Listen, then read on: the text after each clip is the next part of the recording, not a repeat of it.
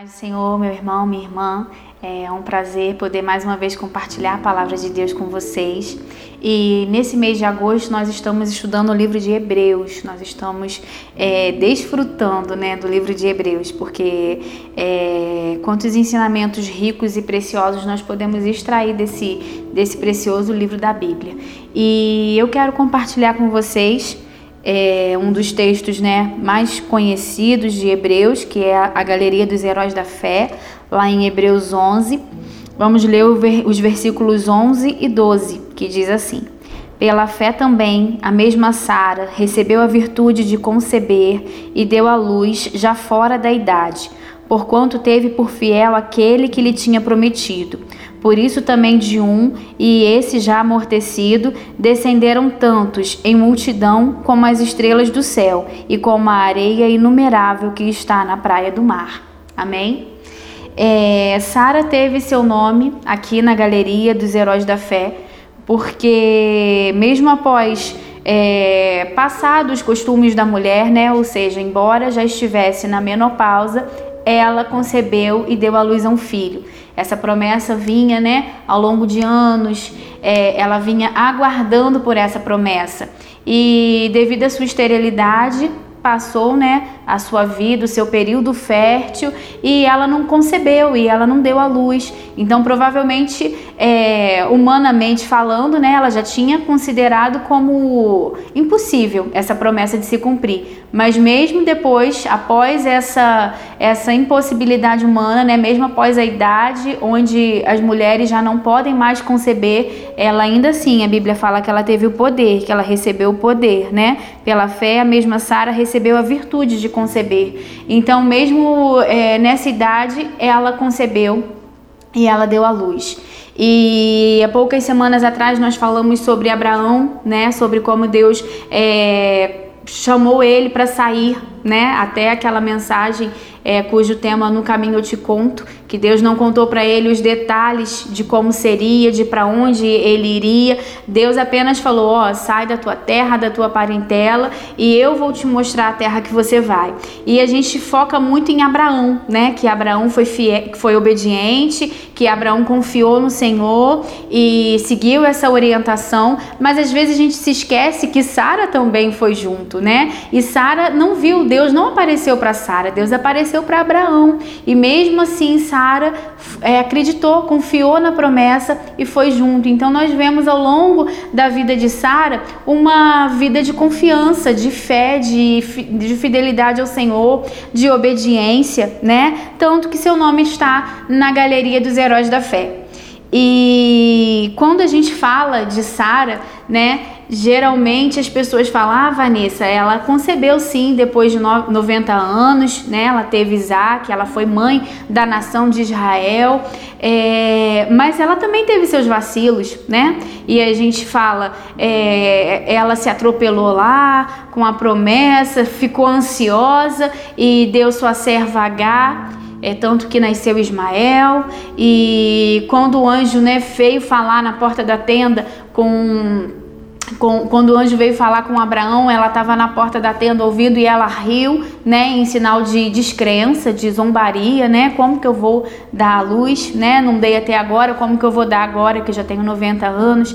E a gente às vezes frisa, a gente às vezes é, pega muito desse, desses erros que ela cometeu né? Mas mesmo ela tendo cometido erros ao longo da sua caminhada, o seu nome está na galeria dos heróis da fé. O, o, a fé dela se sobressaiu, se sobrepôs aos erros que ela cometeu. E aonde eu quero chegar com essa história toda, o que eu quero trazer para você, para nossa meditação hoje, é que muitas vezes nós é, ressaltamos muito os erros que as pessoas têm, os defeitos que as pessoas têm. E isso atrapalha todos, todos os níveis de relacionamento que nós temos. Às vezes, como esposa, nós só focamos nos defeitos do nosso marido, né? A gente só vê o que ele tem de ruim, o que ele faz que a gente não gosta, que nos incomoda, e a gente não vê todo, todas as outras qualidades, tudo que ele tem de bom. E isso acaba gerando muito atrito, muito problema no, no relacionamento, porque a gente fica focado só nos problemas, só nos defeitos defeitos. Às vezes, como mães, a gente tem essa intolerância, né? Ah, meu filho é assim, meu filho é assado, ele faz isso, ele faz aquilo, e a gente acaba ressaltando só os defeitos que aquela pessoa tem e a gente não foca na qualidade né? A gente, não, a gente fica fechado para as qualidades e só observa o defeito, só observa o que a pessoa fez de errado. E a gente vê que Deus não nos olha dessa forma. Quantos é, heróis da fé aqui nessa galeria cometeram erros ao longo da sua vida, né? Fizeram, são humanos, né? São, nós humanos erramos, mas Deus ele ressalta as nossas qualidades. Ele olha, né, com o seu olhar de misericórdia, de bondade, de amor sem fim. Ele olha para aquilo que a gente fez de bom. Ele ele sabe ressaltar as nossas qualidades e às vezes nos nossos relacionamentos nós só ressaltamos os defeitos. Nós é alguém que a gente conhece, algum amigo, a gente só vê o defeito, a gente só vê a parte ruim da pessoa, aquilo que a pessoa fez de errado, e às vezes acabamos condenando a pessoa por aquilo. Ou às vezes acontece o contrário também. Nós cometemos erros na nossa vida e por esse motivo, às vezes as pessoas só nos tratam como se aquele erro nos definisse, como se aquele erro mostrasse quem nós somos, né? E isso gera culpa pra gente, e isso traz tristeza, né? É, nós nos sentimos às vezes indignos, nós nos sentimos às vezes culpados para o resto da vida ou é, imerecidos, né, de chegar até o Senhor. Ah, eu, eu não mereço me chegar até o Senhor, ou eu não mereço é, ter meu lar restaurado porque eu errei, porque eu cometi alguns erros. Mas eu quero dizer que o seu erro não te define. Se você se arrepender, né, se você voltar para o Senhor, o seu coração voltar para Ele com um arrependimento verdadeiro, genuíno, o Senhor te perdoa com graça, com a misericórdia dele, né? Aquele, o único que pode te condenar, porque é o único sem pecado. Ele escolhe nos, perdo, nos perdoar. Esse é o poder da graça. O único que pode atirar a pedra, ele escolhe nos perdoar. Então, se você cometeu algum erro na sua vida, esse erro não vai te definir para o resto da vida. Você não precisa carregar essa culpa para o resto da vida. Você pode sim se arrepender e retomar, retomar a sua caminhada. É, esse erro não precisa definir todo toda a sua história daqui para frente, todo o todo né, toda a sua carreira, toda a sua caminhada. Você não precisa ficar preso a esse erro. Você pode se arrepender, você pode retornar e às vezes as pessoas até vão te acusar, às vezes as pessoas até vão apontar, como foi com Sara, né? Até hoje as pessoas apontam os seus erros e realmente os erros marcaram, né? Ela sofreu as consequências desses erros. É, por exemplo, depois Ismael, né? Agar e Ismael vieram a causar incômodo para ela, houve problemas ali na família dela, ela precisou lidar com, com as consequências desse erro que ela cometeu, pela sua ansiedade, né? Ela quis adiantar os processos, ela quis adiantar a promessa de Deus e ela errou e ela vacilou, como nós humanos vacilamos e erramos ao longo do nosso caminho. E ela precisou lidar com essas consequências. Às vezes na nossa vida, os nossos erros nós vamos precisar lidar com as consequências. Eles vão gerar consequências para gente, né? Mas isso não pode nos impedir de continuar caminhando. Isso não pode gerar uma culpa é que nos paralise que nos impeça de continuar vivendo e experimentando a graça do Senhor. Então, o que eu tenho para dizer para você é isso. Não foque apenas nos erros das pessoas, não foque apenas nos defeitos. Peça ao Senhor para ver além, para enxergar além, para enxergar as qualidades, porque isso vai melhorar os nossos relacionamentos.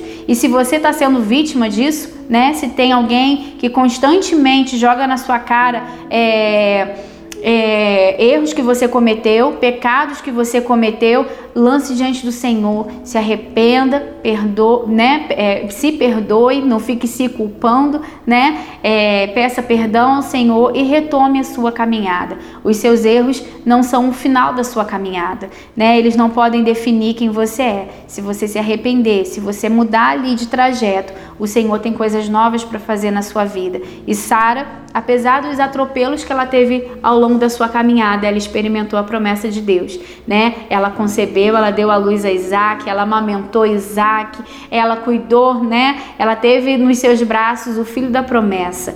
E na nossa vida também é assim, ao longo da nossa vida nós vamos cometendo erros. É claro que a gente precisa é, pedir graça e misericórdia ao Senhor para a gente cometer os menores possíveis né? Viver em obediência para a gente realmente não se atropelar na nossa caminhada. Mas caso no, ao longo do nosso caminho a gente erre, a gente não precisa paralisar, se paralisar por causa disso. Tem como a gente retomar o nosso trajeto através da graça e da misericórdia do Senhor na nossa vida.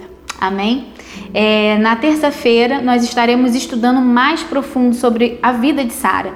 Então eu quero te convidar para estar conosco na nossa reunião feminina. Nós vamos fazer um estudo é, toda segunda terça-feira do mês. Nós temos, nós estudamos a vida de uma mulher da Bíblia e nesse mês nós estaremos estudando, nos aprofundando na história de Sara. Então você, mulher, é nossa convidada a estar conosco aqui no Templo Sede. É, terça-feira às 19h30 será um prazer tê-la conosco. Amém? Que o Espírito Santo continue falando no seu coração, abençoando o seu final de semana e te enchendo da graça e da misericórdia dele.